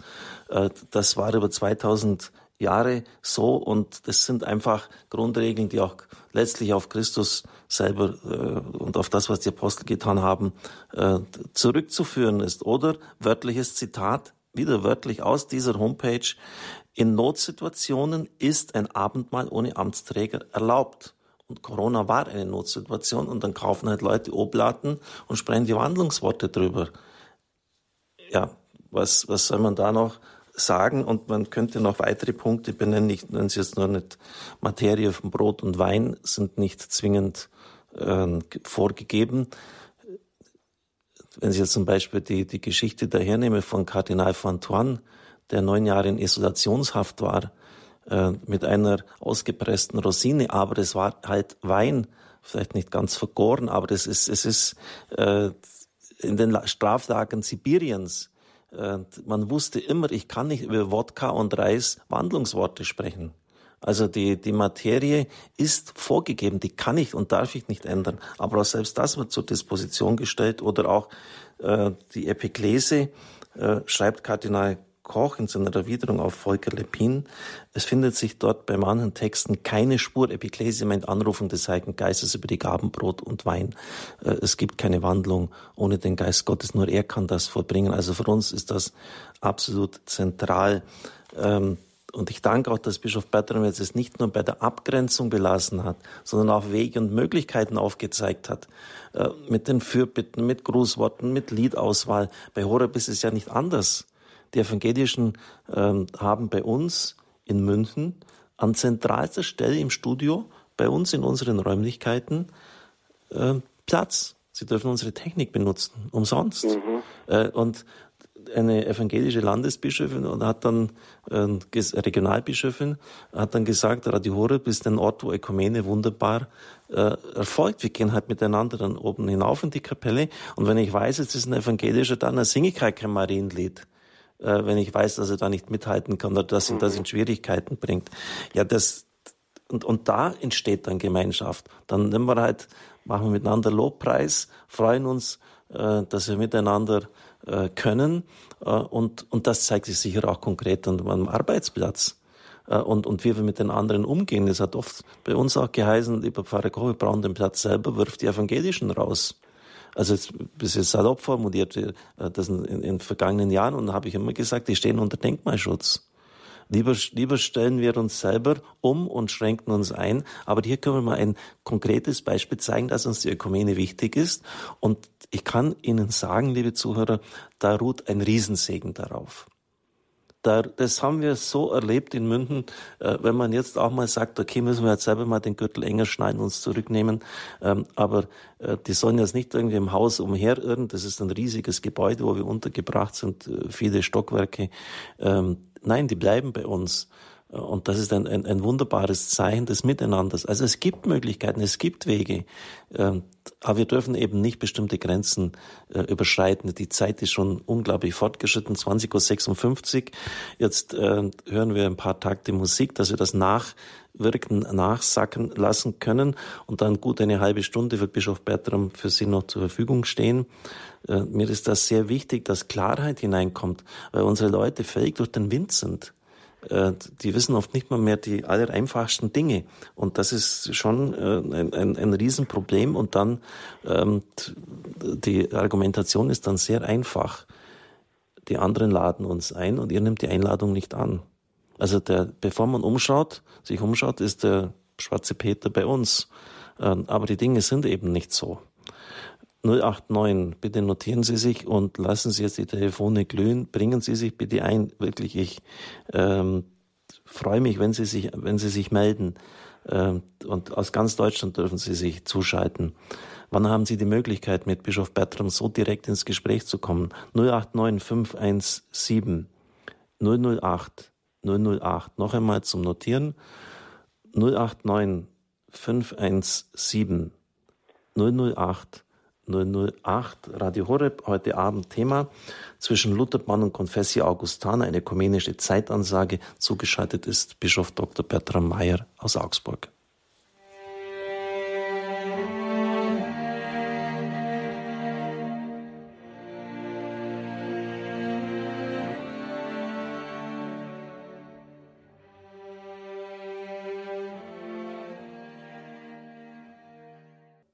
Standpunkt bei Radio Horeb genau 21 Uhr. Es geht los. Wir öffnen immer das Mikrofon und das ist schon äh, etwas vom Spannendsten auch bei unserem Radio. Wir stellen uns immer den Anfragen der Zuhörer. Und wenn diese sachlich sind und, und zielführend sind, äh, wird keiner äh, von vornherein entfernt. Also melden Sie sich, bringen Sie sich ein. 089 517 008 008. Unter dieser Nummer hat uns Herr Erich Weichel aus der Nähe von Osnabrück erreicht. Herr Weichel, bitte Ihre Frage an den Bischof. Ja, vielen Dank für Ihre hohe Kompetenz, Ihre katholische Disziplin. Trotzdem grobbelt es in mir. Äh, ich beginne mit einem Zitat von Martin Luther, das ein bisschen frech ist, aber der war ja auch frech. Als Werkzeug Gottes war er frech. Die bayerischen Fürsten waren von jeher etwas stolz und überheblich. Wenn ich das jetzt übertrage auf das kirchliche Drama der Gegenwart, es laufen ja immer mehr Leute weg, dann stelle ich fest, dass eine Riesenabteilung, Hauptabteilung ewige Wahrheit, römisch-katholisch ist, relativ viel gut florierende, aber verstrittene orthodoxe Kirchen und dann der Weltprotestantismus als Laboratorium der Rechthaberei. Ich weiß, wovon ich rede. Zum Stichwort Luther, der hatte bereits in Augsburg in einer langen Disput mit dem Kardinal Cajetan. Er ist aus Angst weggelaufen, er wollte nicht verbrannt werden. Wer kann ihm das übel sehen heute? Und jetzt zitiere ich nur, ich könnte sehr viel dazu sagen. Ich zitiere einen katholischen Theologen namens Albert Brandenburg vom Jahr 77. Martin Luther war nicht irgendeine Randfigur, in ihm war Sendung Geschichtsauftrag. Er hat in Gehorsam seinen prophetischen Dienst getan und er das eine Wort gekannt. Nur die eilige, heilige Sache, Evangelium und Christentum. Und es geht für uns heute darum, Evangelium und Christentum zu entdecken. Gott ist der Herr, nicht wir. Auch die Kirchen können Gott nicht vorschreiben, wie er handelt. Und Rom ist eine kostbare Stadt. Ich habe sie mal sehr geliebt. Aber die Kirche wurde gegründet in Jerusalem. Wie lange wird es doch dauern, bis man sich mit Luther dem, was echt bei ihm war, der Stimme, der Gehorsam gegenüber dem Wissen aussöhnt? Vielen Dank. Entschuldigen Sie bitte meine Emotion. Auf Wiederhören. Nein, das ist vollkommen in Ordnung. Ich finde das ja. klasse. Auch der, der Beitrag war super von Ihnen gemacht. Herzlichen, also, dass Sie was da gebracht haben. Das ist genau richtig. Und es zeigt auch, dass es hier bei uns nicht davon wegen schon mhm. vorsortiert aber, wird. Bitte, aber ich darf Bertram. vielleicht, Richard, gleich ja. noch mal was auf unseren Anrufer antworten. Ja, bitte. Äh, danke erstens mal auch für den guten Impuls. Wie ist nochmal Ihr Name? Herr Erich Webel hieß er. Ja, Herr Webel. Folgendes. Wir haben ja 2017 als Symboljahr 500 Jahre Beginn der Reformation gefeiert. Und es war so, dass es zum ersten Mal kein kontrovers theologisch polemisch organisiertes Fest war, und zwar nicht, weil die Kirchen leerer werden, dass man sagt, jetzt fusionieren wir halt ein bisschen, sondern es sollte ein gemeinsames Christusfest sein. Auch Papst Franziskus ist nach Lund gefahren zum Beispiel und hat dieses Gedenkjahr 500 Jahre Reformation am Tag des Thesenanschlags am 31. Oktober, ob das nun stattgefunden hat, historisch oder nicht, sei dahingestellt, hat diesen Eröffnungsgottesdienst in Lund gehalten. Und dieses äh, Gedenkjahr 2017 war in dem Sinn, wie ich es erlebt habe, wir haben auch in Augsburg sehr, sehr viel gemacht, äh, es war ein nicht nur Erinnerungsjahr, es war ein Christusjahr. Und darum ging es wesentlich Martin Luther. Martin Luther wollte zumindest in den Anfangsjahren eine Erneuerung der Kirche aus ihrem Herzen heraus. Er wollte, wie er immer wieder gesagt hat, eine evangeliumsgemäße Kirche. Und da müssen wir mal auch heute sagen, äh, sowohl die evangelische als auch wir als katholische Kirche sitzen hier in einem Boot. Denn auch äh, die Lutheraner haben eine 500-jährige Geschichte, also eine eine Tradition, die ein halbes Jahrtausend alt ist. Und ich glaube, wir alle Kirchen, vor allem die beiden zahlenmäßig großen in Deutschland, müssen sich die Frage stellen, wie steht es um unsere Umkehr? Umkehr zu Christus. Also die Themen, die Luther moniert hat, zu Recht kritisiert hat, etwa Ablasshandel, dann das ganze Thema auch Opfergedanke bei der Messe. Das ist es ist keine Multiplikation der Opfer. Jesus Christus am Kreuz ist das Opfer, das nicht irgendwo multipliziert oder wiederholt wird, sondern es wird erinnert, aber nicht als Gedenkveranstaltung, sondern es wird präsent gesetzt. Dann auch dieses ganze Thema Papsttum.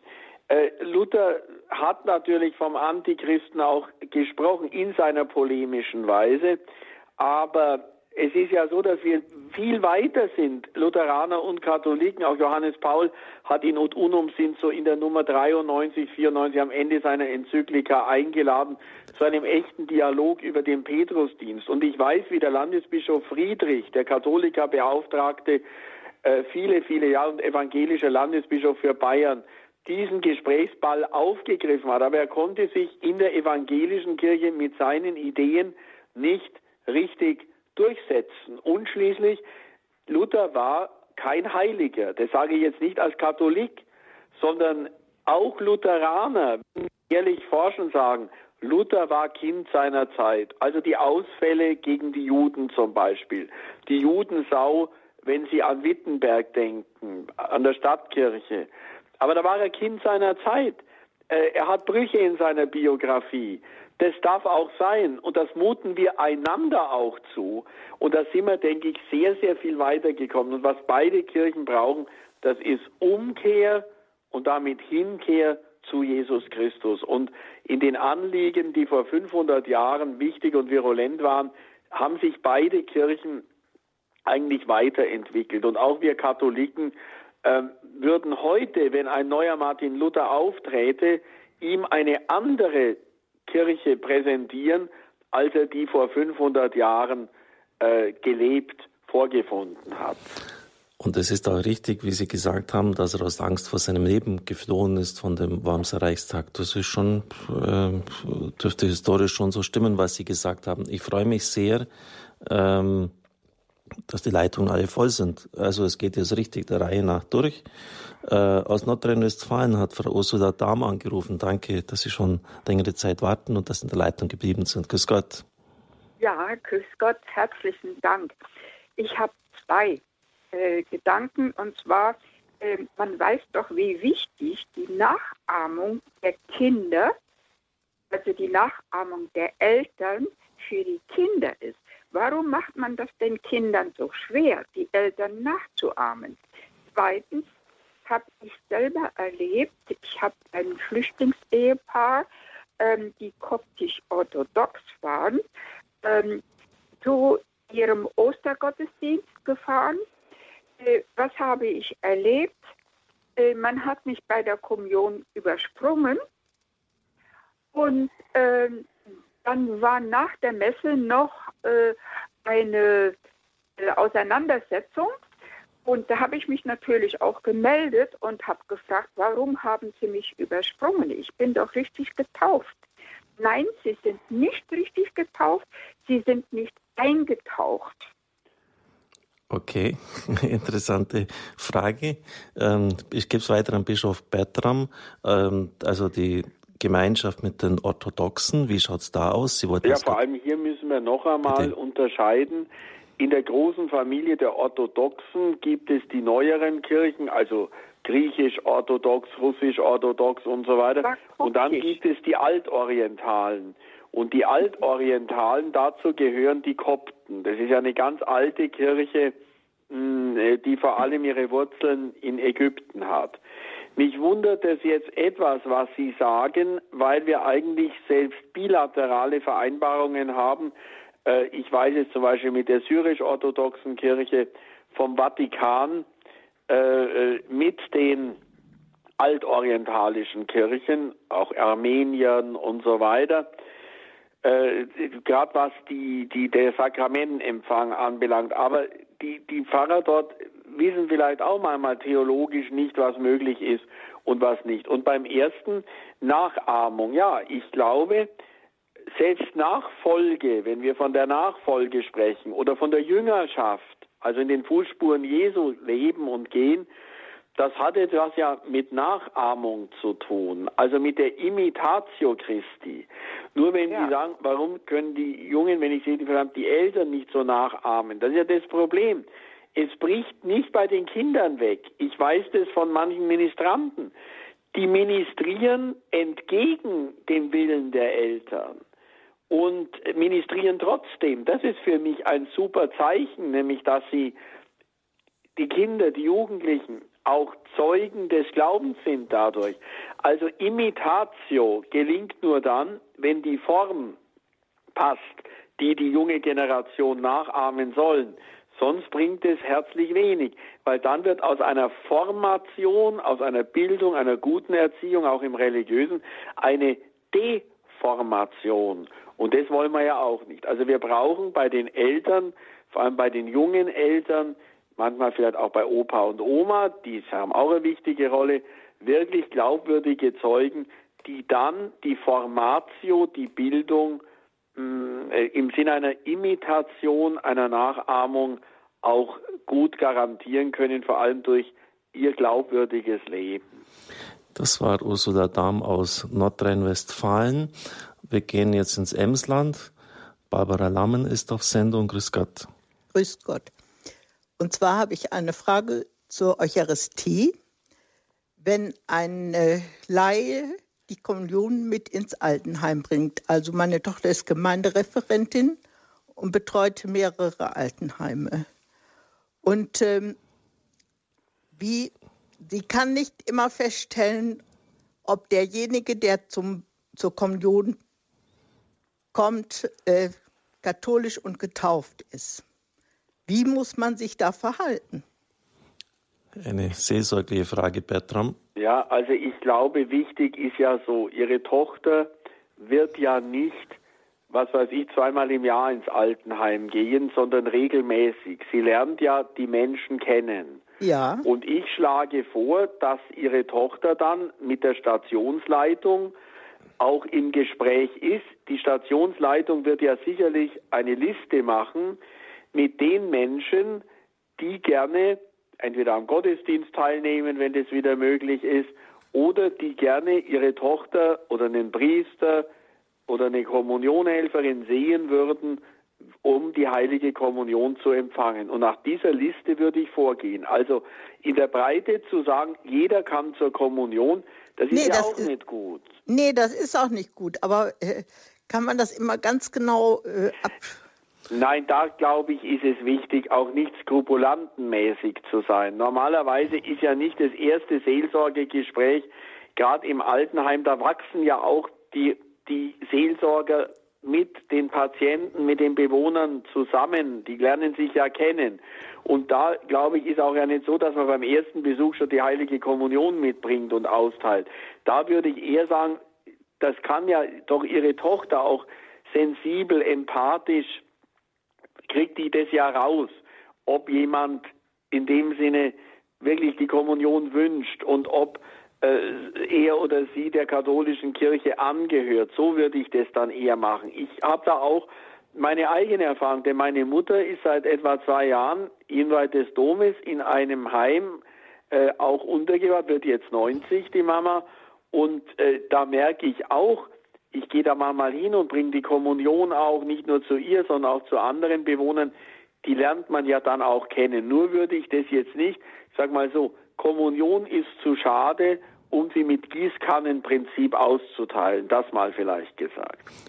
Ich habe eine ähnliche Erfahrung gemacht. Ich war Kaplan in Augsburg, St. Anton, 86 bis 88 direkt nach der Priesterweihe.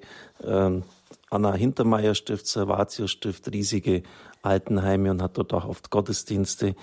Ja, natürlich konnte ich jetzt nicht dem Einzelnen immer dann äh, fragen. Äh, habe dann schon vorher gesagt, das ist ein katholischer Gottesdienst und ich war auch in der Lehre sehr klar, merken Sie auch heute aus heute Abend. Aber äh, ich habe das jetzt auch nicht als die große Tragik empfunden, wenn dann ein evangelischer Christ einmal dann zu uns gekommen ist. Also diese äh, Thematik ist mir also durchaus vertraut, aber selbstverständlich, was Bischof Bertram gesagt hat, ist auch richtig, dass jetzt kein Gießkannenprinzip, man lernt die Leute kennen, man kommt ins Gespräch miteinander. Wir gehen aus dem Emsland ins ganz andere, die ganz andere Richtung an den Bodensee, Radolf Zell. Ja, gut, Grüß Gott, Herr Hager. Guten Abend, Herr Bischof und guten Abend, Herr Pfarrer Koch. Ja, ich äh, bin auch Mitglied in der ACK in Radolfzell. Aber wenn ich äh, über die Eucharistie mit Evangelischen diskutiere, da stellt sich dann immer wieder die Frage der Transubstantiation, also der Gegenwart Christi. Äh, da, da, wird ja gesagt, äh, von evangelischer Seite oftmals, das sei ein Gedächtnismal. Ich habe mich mal furchtbar aufgeregt über einen evangelischen Bibelwissenschaftler, der uns Katholiken vorwirft, wir würden äh, Götzendienst betreiben, weil wir Brot und Wein anbeten. Das zeigt doch den ganzen tiefen Graben, der zum Teil immer noch vorhanden ist. Ja, zunächst äh, darf ich mal den Bischof, ja klar, gute Frage, danke Herr Hager, den Bischof bitten, Transsubstantiation, das wird den wenigsten Leuten etwas sagen zu erklären. Ja, also jetzt ohne einen äh, theologischen Crashkurs äh, zu veranstalten, aber ich glaube, man muss hier von dem Namen, von der Terminologie her unterscheiden zu dem, was der Sache nach gemeint ist. Und Transsubstantiation ist unser klassischer Begriff für das, was in der Wandlung geschieht. Wir sehen immer Brot, Brot bleibt Brot. Also wenn ich zum Beispiel ein vergiftetes Brot habe, dann kann ich nicht sagen, zumindest in der Regel nicht, es sei denn, Jesus wirkt ein besonderes Wunder, ich nehme jetzt dieses Brot, weil der Priester Wandlungsworte drüber gesprochen hat. Brot bleibt Brot. Ich sehe. Brot, ich esse Brot, aber durch die Wandlungsworte des Priesters, Kraft des Heiligen Geistes, wird daraus vom Wesen her oder wie wir sagen, von der Substanz her, vom Kern her, Leib Christi. Jesus Christus selbst ist da. Äh, und das konnte Martin Luther, wir müssen mit Reformierten und anderen nochmal ganz anders dann sprechen, aber Martin Luther konnte mit dem Wort Transubstantiation insofern nichts anfangen, weil er die scholastische Theologie abgelehnt hat. Er war Nominalist. Äh, nämlich Wilhelm von Ockham war sein eigentlicher philosophischer Meister. Und da konnte man nicht in der klassischen scholastischen Theologie, die sie Thomas von Aquin zum Beispiel gelehrt hat, damit konnte Luther nichts anfangen. Aber er spricht davon, dass in und unter den Gestalten von Brot und Wein Jesus Christus wirklich da ist. Im Gespräch mit Zwingli, so wird überliefert, hat er zum Beispiel eingeritzt, und Luther war ja so ein markanter Mann, als sie gestritten haben, ist das jetzt Leib Christi oder nicht, hat er, soll er in den Tisch eingeritzt haben mit dem Messer hoc est corpus meum. Das ist mein Leib und das bedeutet nicht nur mein Leib. Wenn Sie in Radolfzell sind, das ist ja am Bodensee, ja. da gibt es natürlich auch Reformierte, es gibt Pietisten und so weiter. Sie müssen ja. mal schauen, ob es wirklich Lutheraner sind. Die Lutheraner, zumindest in der offiziellen lutherischen Lehre, glauben schon, dass Jesus wirklich in und unter Brot und Wein wirklich gegenwärtig ist. Also, also da sind wir relativ nah in der, im Inhalt beisammen. Das Entscheidende hier ist aber, warum wir auch da keine offene Einladung aussprechen können, weil derjenige, der das Sakrament spendet, auch in der lutherischen Kirche keine Weihe hat und oft auch Frauen als Pfarrerinnen das Abendmahl feiern. Mhm. Und wir haben den geweihten Priester. Also es gehört neben dem Inhalt des Sakramentes auch der Spender des Sakramentes dazu. Und das ist im Gespräch in der Ökumene mit den Lutheranern ein ganz, ganz wichtiger Knackpunkt. Und ein letztes äh, zu diesem Thema. Ich habe gerade von der offiziellen Lehre Luthers gesprochen, der sich gegen Zwingli wirklich verwahrt hat, dass das nur Symbol ist oder wie Sie gar sagen, Götzendienst, wenn man Brot und Wein anbetet, da wäre Luther böse geworden. Ja. Den Schuh hätte er sich nicht angezogen, aber 500 Jahre lutherische Geschichte, das heißt auch, dass sich da manches eingebürgert hat. Ich habe auch schon Abendmahlsfeiern erlebt, wo dann etwa äh, der Kelch in die Sakristei getragen worden ist und es ist nicht alles ausgetrunken worden am Blutkirch. Es gibt ja dort auch für alle Gottesdienstteilnehmer, zumindest außer Corona, jetzt wird es auch nicht so sein, können aus dem Kelch trinken. Und dann wurde der Kelch geleert, indem man praktisch die Flüssigkeit in, in das Spülbecken geschüttet hat. Also das wurde auch immer wieder dann kritisiert. Auch die evangelisch-lutherischen in der bayerischen Landeskirche würden das heute nie mehr so machen weil doch diese Ehrfurcht auch vor dem Blut Christi wieder gewachsen ist. Aber Sie merken, da ist vieles, vieles im Schwange. Naja, gut, vielen Dank, Herr Bischof. Wenn man das als katholischer Priester machen würde, den übrig gebliebenen wegschütten, wäre das die Verunehrung der eucharistischen Gestalt genau, und hätte genau. die Exkommunikation als Folge. Ja, ich freue mich, dass Sie sich so durch Deutschland hindurchgehend einbringen. Wir haben noch etliche Zuhörer, die wir auch zuschalten wollen. Es geht nach Angermünde, Herr Bernd Heimke. Angermünde, wo liegt denn das? Angermünde liegt kurz vor der polnischen Grenze, nördlich, nordöstlich von Berlin. Eieiei. Also wieder ganz nach in den Norden hinauf. Bitte, Herr Heimke, Sie sind an der Reihe. Ja, vielen Dank. Erstmal danke ich Herrn Exzellenz recht herzlich für die interessanten Ausführungen. Mein Problem ist folgendes. Ich habe in meinem alten Katechismus zwei Dinge gefunden. Erstens, da sagt unser Heiland Herr Jesus Christus, ich habe nur eine Kirche gegründet, nicht mehrere. Und das Zweite ist, ich weiß nicht, vom Augustinus, kann falsch sein, weiß ich nicht genau. Ähm, wer, niemand kann Gott zum Vater haben, der die Kirche nicht zur Mutter hat. Daraus ergibt sich jetzt folgende Frage. Ökumene hieß früher immer, dass alle diejenigen, die sich unseligerweise von der Kirche getrennt haben, nicht persönlich, sondern deren Vorfahrer natürlich, nur dann gerettet werden können, wenn sie zu uns zurückfinden. Und seit ungefähr 50 Jahren gibt es dieses, diese andere Idee der versöhnten Verschiedenheit. Meine Frage wäre, Exzellenz, an Sie. Erstens, wie stehen Sie persönlich dazu? Und zweitens, was glauben Sie, in welche Richtung wird die Kirche sich in den nächsten Jahren in, in dieser Frage entwickeln? Sehr interessante Fragen. Ich gebe sie gleich weiter an Bischof ja, Bertram.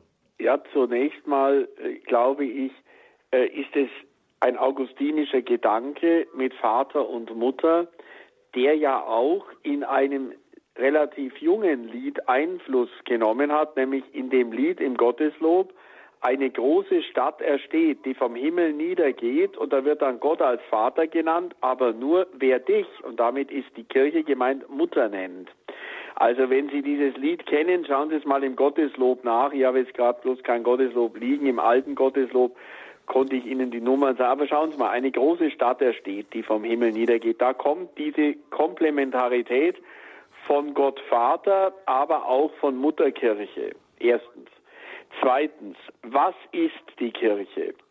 So wie Jesus Christus göttliche und menschliche Natur hat, so ist es in Analogie auch mit der Kirche. Natürlich nicht so eng zu denken wie in der einen Person Jesu Christi. Aber die Theologie sagt ja, dass die Kirche sowohl die Mission Jesu Christi fortsetzt, als auch eine Verlängerung der Inkarnation, also der Menschwerdung Gottes in Jesus Christus ist. Und deshalb müssen wir bei der Kirche immer wieder zwischen göttlichen und menschlichen Elementen beziehungsweise zwischen sichtbaren und unsichtbaren äh, äh, Zügen unterscheiden. Das ist genau das, was Augustinus, den Sie ja vorher erwähnt haben, betont. Augustinus spricht von einer Ecclesia invisibilis, also der Kirche, die wir nicht sehen können, als geistigem Haus, und der Kirche, die wir sehen. Und genau das ist es. Wenn Einheit der Kirche bedeutet, dass diese sichtbaren und unsichtbaren Elemente der Kirche immer mehr zusammengehen, dann haben wir die volle Einheit erreicht. Aber jetzt haben wir wohl eine unsichtbare Einheit, also zum Beispiel in der Taufe.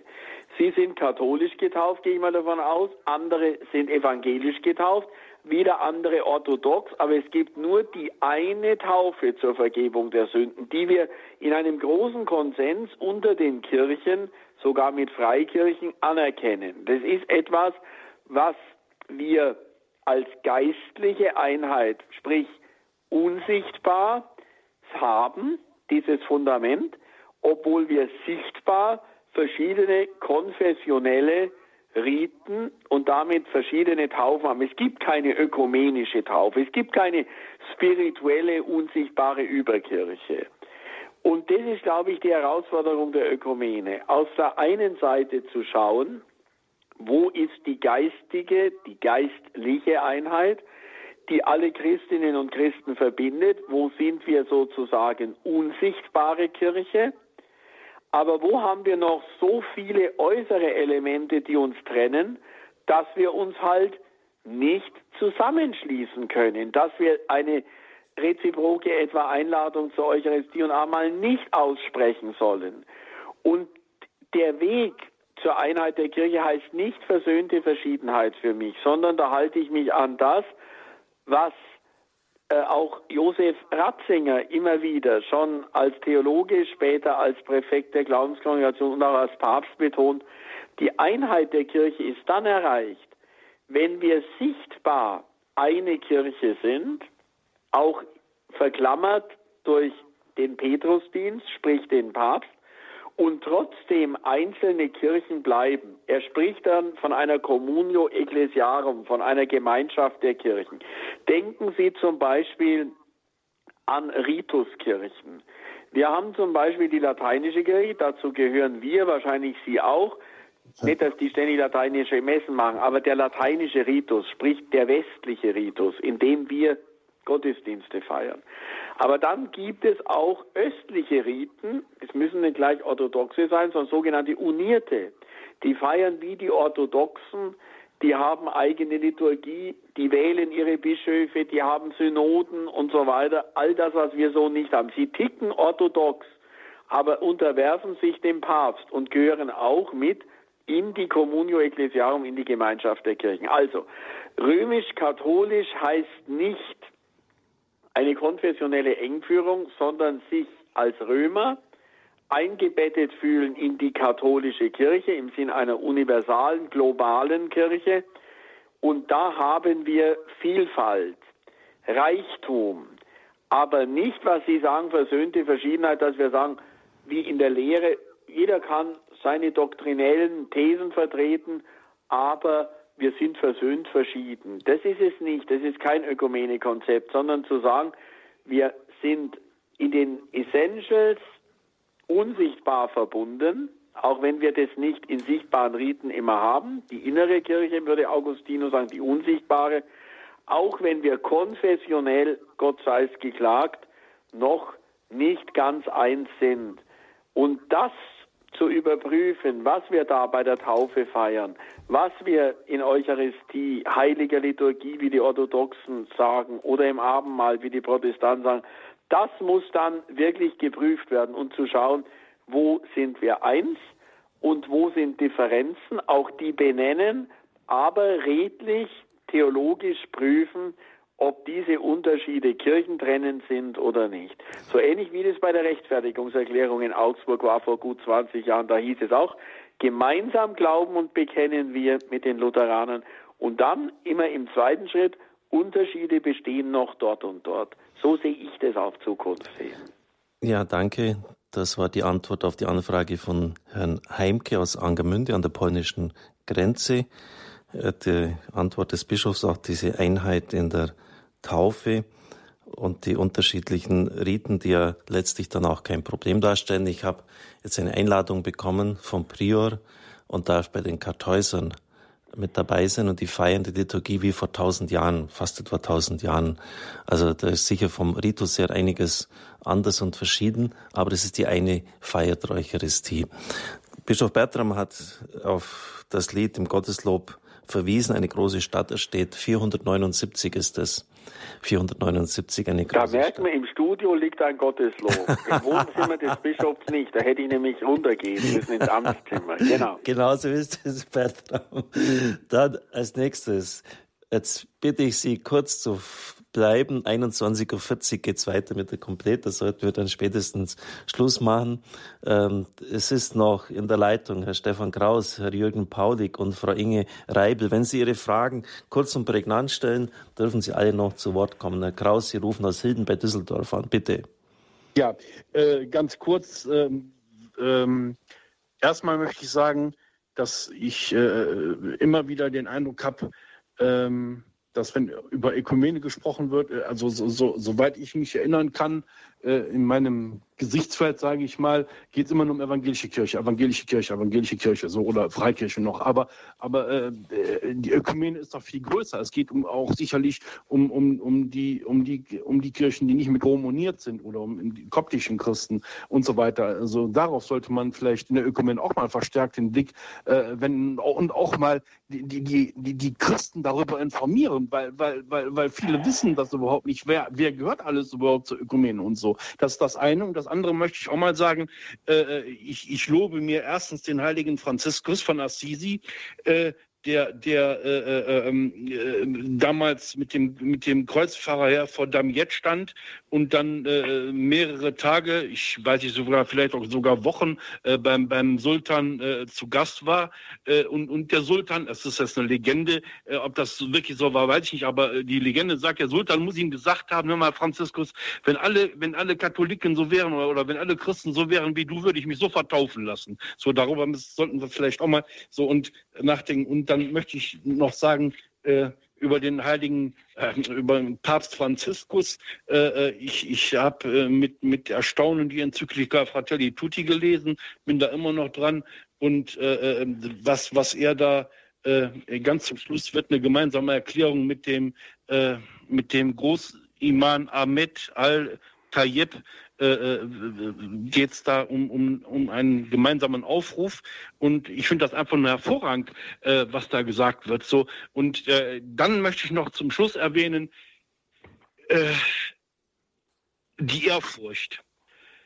Wie stehen wir vor, vor, wie stehen wir vor den, vor den Menschen überhaupt da? Nehmen, werden, werden wir überhaupt noch ernst genommen? Es geht sicherlich nicht nur um den synodalen Weg, ja, aber ich interessiere mich da bewusst nicht so für, aber äh, was ich, was ich weiß, also, äh, oder ne, äh, es, es geht um die Schlagthemen Zölibat abschaffen, äh, Priestertum für die Frau und das ist immer wieder, immer wieder, immer wieder wiederholt sich das so. Und ich, ich persönlich muss so sagen, wo ich mich darüber geärgert habe, und da spreche ich Ehrfurcht an, ja, auch Ehrfurcht dann, wenn es darum geht, gemeinsame Kommunion zu haben und so, ja. Äh, mir sind die Augen aus dem Kopf gefallen, als ich Anfang letzten Jahres im Januar, Januar oder Februar im, im Internet auf YouTube gesehen habe, ja, wo, wo drei drei Frauen im bischöflichen Ordinat vor, der, vor, vor dem Dom, vor dem Aachener Dom äh, äh Laudato Si Omio Signore gesungen haben, ja, so, so, so nach dem Motto, guck mal hier, äh, wir, wir scheißen was auf die Priester, aber wir sind's doch schon, wir haben schon die, ne, die bischöfliche Amtstracht an und so, ja. Das, das, wissen Sie, äh, ich richte mich darüber auf. Ja, mhm. wenn, wenn die Menschen doch keine Ehrfurcht davor haben. Ja, es geht doch erstmal darum, überhaupt Ehrfurcht vor den Sachen zu haben und, und, und, und dann mal zu überlegen, was, worüber rede ich denn überhaupt, überhaupt wenn ich, wenn ich sage, ja, äh, äh du lieber, wir müssen, wir wollen, wir wollen die, die Priesterweihe für Frauen. Ja, aber wenn ich doch nicht die Ehrfurcht vor der, vor, vor, davor habe vor der Sache, dann kann ich es doch gleich sein lassen. Wenn dann so ein, entschuldigen, entschuldigen Sie bitte, wenn ich das sage, aber wenn so ein Scheiß dabei rauskommt, ja, das hat doch nichts mit Ehrfurcht zu tun. Ja, ja, danke, danke, Herr Paulik. Sehr emotional vorgetragen, aber von der Sache her äh, sind das schon Dinge, die zu bedenken sind. Bischof Bertram, vielleicht noch jetzt ja. nur ganz kurz, ja. Ja, vielleicht. Wir brauchen nicht jetzt, Herr Paulik, alle vier Punkte, die Sie haben, abhandeln. Aber ich glaube, ein Punkt, der auch alle irgendwo verbindet, kann ich sagen. Erstes, was Sie gesagt haben, ich bringe es mal auf den Punkt, die Ökumene braucht eine Osterweiterung, nicht nur die Politik. Wir müssen die östlichen Schwestern und Brüder reinholen, noch stärker, die auch bei uns leben. Auch bei dem Thema Eucharistie, die wollen nämlich diese gegenseitige Gastfreundschaft gar nicht, also was da jetzt vorgeschlagen wird. Zweites, Fratelli Tutti, man muss, glaube ich, gut unterscheiden zwischen Ökumene und interreligiösem Dialog, was der Papst hier unterzeichnet hat mit dem Großimam. Da geht es nicht um eine Einheitsreligion, also dass wir uns auch vereinen mit den Muslimen. Der Papst weiß ganz genau, dass das nicht der Fall sein wird. Aber es geht um eine humanere Welt, dass wir eine globale Weltordnung bekommen, wo alle großen Weltreligionen mitmachen können. Und das Dritte und Vierte, das fasse ich jetzt zusammen, Herr Paulik, Ihre Sache mit Respekt und Ehrfurcht einerseits und andererseits Thema Weiheamt. Ich kann Ihnen nur sagen, ich bin als Bischof von Amts wegen Mitglied auf dem synodalen Weg. Ich gehe weiterhin den Weg mit, also steige jetzt nicht aus, aber Ihre Sorge teile ich. Und es ist das wieder, was Franziskus sagt, Synodalität der Kirche ist nicht ein Kirchenparlament einzurichten, das nach demokratischen Strukturen über Glaubenssätze abstimmt oder Zulassungen zu weihen. Da haben auch Päpste genug schon dazu gesagt, was möglich und was nicht möglich ist. Sondern Synodalität bedeutet, eine Kirche zu fördern, wo die Einzelnen einander anhören und wohlwollend zuhören. Und vor allem, wie wir es jetzt in der Wochentagslesung dieser Tage hatten, Shema Israel, höre Israel, das ist das erste Gebot auf Gottes Wort aber auch aufeinander hören. Und das wünsche ich mir auch und das artikuliere ich auch immer wieder für den synodalen Weg, denn wir wollen ja die Karre nicht an die Wand fahren. Frau Inge Reibel werde ich jetzt nicht mehr zuschalten können aus Grünstadt bei Mannheim. Sie fragt, ob die Gültigkeit der Taufe über die Konfessionen hinweg existiert. Bertram. Ja, großenteils schon. Es gibt vor etwa 20 Jahren, 15 Jahren, die sogenannte Magdeburger Erklärung, bei der äh, in, auf jeden Fall schon einmal 16 Kirchen, die in Deutschland sind, wechselseitig die Taufe anerkannt haben. Das war äh, vor dem zweiten ökumenischen Kirchentag in München. Und ich kann nur eines sagen, normalerweise ist das so. Leider machen manchmal auch Baptisten noch nicht so mit und manche Orthodoxen, aber grundsätzlich haben wir die eine Taufe zur Vergebung der Sünden, die auch reziprok anerkannt wird. Sprich, wenn jemand zur katholischen Kirche konvertiert, dann muss der nicht bei uns nochmal neu getauft werden, wenn er in einer anderen Kirche schon das Sakrament der Taufe empfangen hat. Herr Jürgen Paulik, wenn Sie mir versprechen, in drei Sätzen sich zusammenzufassen, dürfen Sie noch auf Sendung gehen. ja, ganz kurz. Erstmal bedanke ich mich, dass für die Ökumene noch so viel aufgewendet wird. Ich möchte alle Hörer und alle Beteiligten äh, erstmal grüßen. Meine Sache ist die, was sollen andere Religionen von Christus denken, wenn wir untereinander nicht einig sind? Wir sind orthodox, baptistisch, apostolisch, freikirchlich, Zeugen Jehovisch, katholisch, evangelisch, koptisch. Wir Christusgläubigen sollten uns innerhalb und mit der Ökumene ja, auf christliche Kirche einigen. Christus ist der Sendbote Gottes und auf diesen genau. Namen sollten wir uns einigen und ja. zukünftig christliche Kirche nennen. Das genau. ist mein Anliegen. Auf, auf die Person Jesu Christi sollten wir uns einigen, da bin ich vollkommen dabei. Es ist aber nicht christliche Kirche, es ist die Kirche Jesu Christi und die existiert ja bereits. Und Christus ist für mich so reich und so profund und so dicht an Inhalt, dass gar keine Kirche für sich ein Monopol drauf hat. Wichtig ist, dass jede Konfession, jede Kirche, jede kirchliche Gemeinschaft mit einem eigenen Scheinwerfer auf diese schier unerschöpfliche Person Jesu Christi schaut und dass man nicht sagt, mein Scheinwerfer strahlt aber heller und verdunkelt damit noch die anderen, sondern dass wir uns freuen über die verschiedenen Perspektiven, mit der die einzelnen Kirchen, Konfessionen auf Christus schauen. Und dann, glaube ich, ist katholische Kirche gegeben. Katholische Kirche ist kein monolithischer Block, funktioniert nicht nach dem Motto im Gleichschritt Marsch, sondern wir schauen von verschiedenen Perspektiven auf den einen Jesus Christus und sprechen ihn einander auch nicht ab.